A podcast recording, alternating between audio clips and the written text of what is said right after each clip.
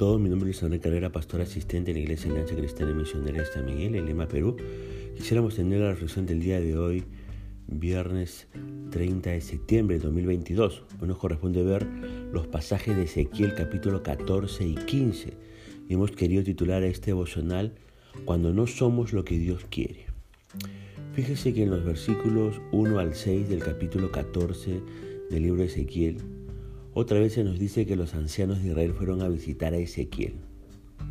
Algunos de los líderes del pueblo abordaron a Ezequiel bajo el pretexto de pedirle información.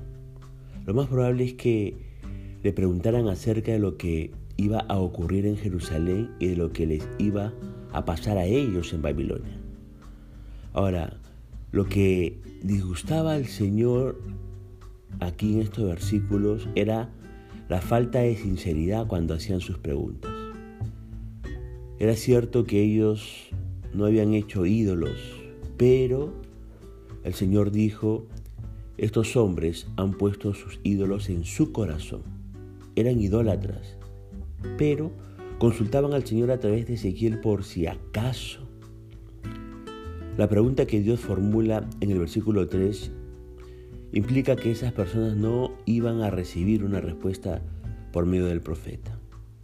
Cualquiera que adore, fíjese, a un Dios falso, pierde el derecho de consultar al Señor.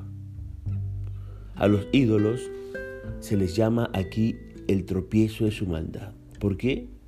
Porque eran la causa de su caída espiritual y también iban a ocasionar la caída de Jerusalén y de la nación. Aunque esos ancianos no merecían que el Señor les respondiera, ¿sabe qué? El Señor decidió hacerlo.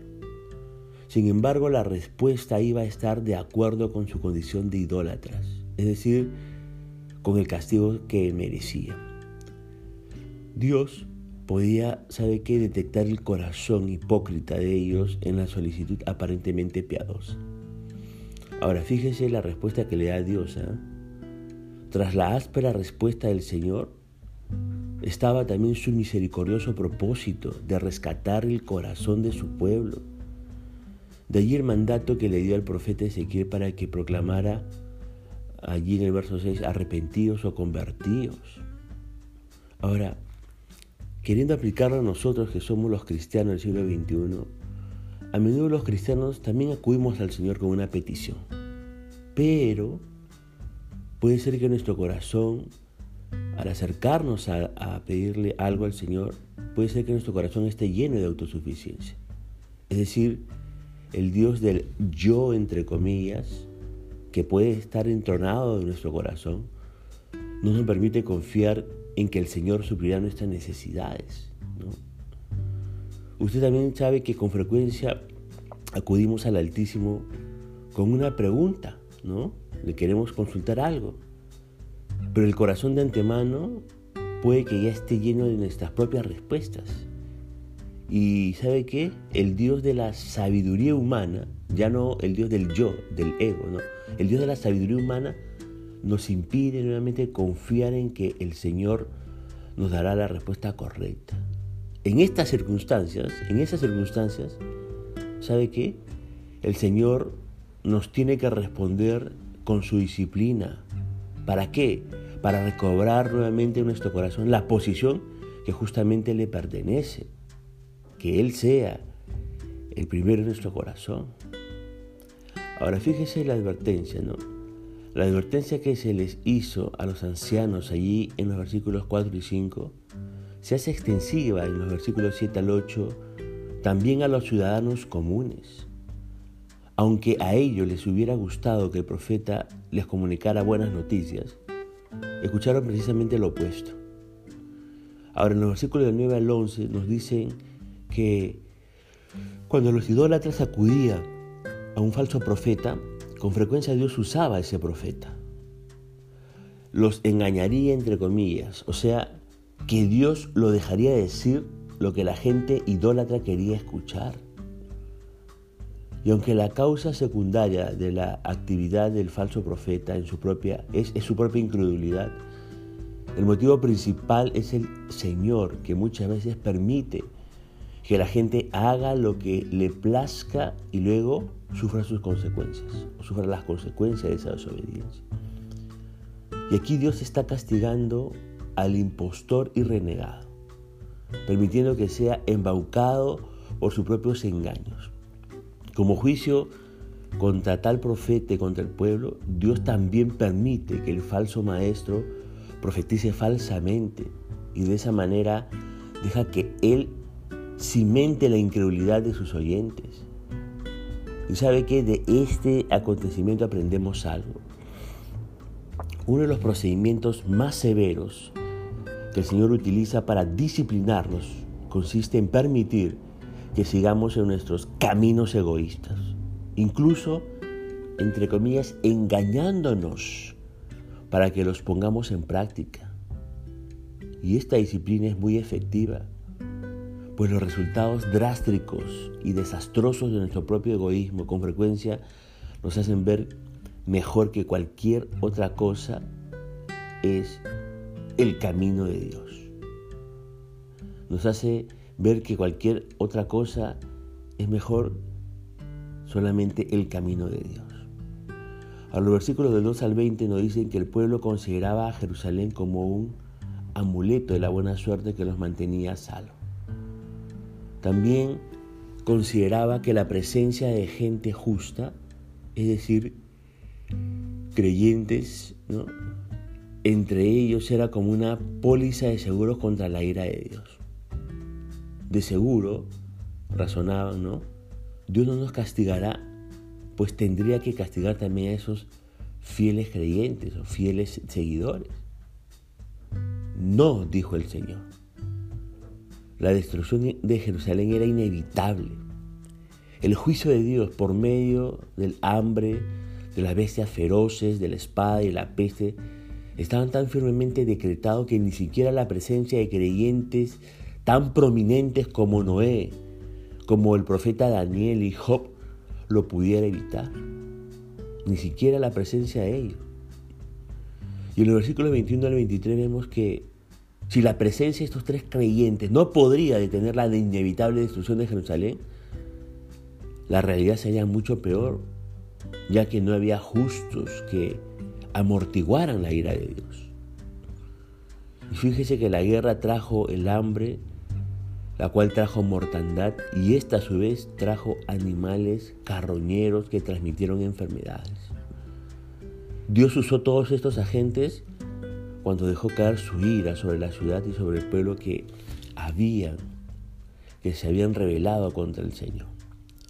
Los sobrevivientes que habían sido llevados a Babilonia por sus actos idólatras, les probarían a los que estaban en el exilio que el Señor había tratado justamente a Jerusalén.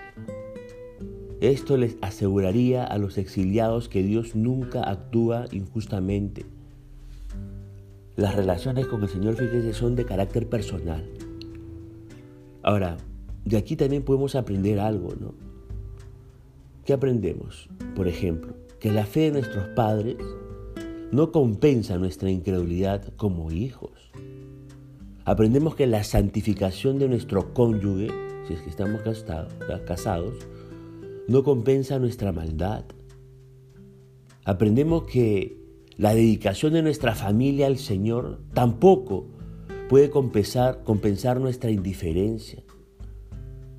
Ahora, en realidad es aleccionador ver la mano del Señor aplicando la disciplina aquí en todo este capítulo. Y eso, ¿sabe qué? Nos ayuda a darnos cuenta de que sin esos castigos tal vez los descarriados no regresarían al Señor. Ahora, en el capítulo 15 se nos habla de una parábola también. Es una parábola. El Señor comparó a Israel con una vid.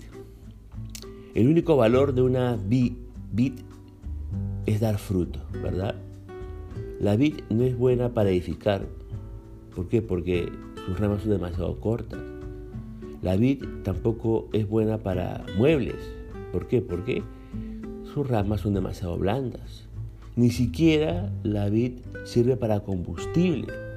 ¿Por qué? Porque se quema demasiado rápidamente. Y debido a que Israel no había dado fruto de arrepentimiento ni de buen testimonio a las naciones paganas, sería quemado como basura. Ahora, de esto podemos aplicar algo también para nuestras vidas en pleno siglo XXI. De igual manera los cristianos, las cristianas, deben llevar fruto. Dios espera frutos de aquellos a los que ha unido a Él mediante el Salvador Jesucristo.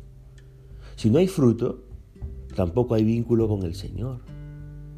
La persona que dice que le pertenece a Dios a través de Jesucristo, pero no vive para agradecerle y no les transmite su gracia a otras personas, es como una vida inservible. Si a, usted hoy se le se le ha concedido el gran privilegio de ser cristiano, entonces tiene una gran responsabilidad. Por eso yo le pregunto, ¿ha pensado usted en tantas personas que en diversas y extensas zonas del mundo no han tenido el privilegio de oír la palabra de Dios? Nosotros que la hemos escuchado, tenemos pues una gran responsabilidad. Y Dios quiere que hoy produjamos fruto, es decir, que tengamos un buen testimonio que pueda brillar e impactar en medio de la sociedad, pero también que podamos testificar, hablar de Jesucristo a otras personas, porque en muchas zonas y en diversas, en nuestra nación local y aún en diferentes partes del mundo, no han tenido el privilegio de escuchar la palabra de Dios. Un testimonio firme, lleno de amor por el Señor, puede ser empleado para ser proclamador de tu evangelio. Recuerde, usted y yo hemos sido elegidos por el Señor, ¿no? Entonces, seamos lo que Dios quiere que seamos. Hijos de Dios que brillan para su Señor. Punto final para devocional del día de hoy, deseando que la gracia y misericordia de Dios sea sobre su propia vida. Conmigo será Dios mediante esta nueva oportunidad que el Señor le bendiga.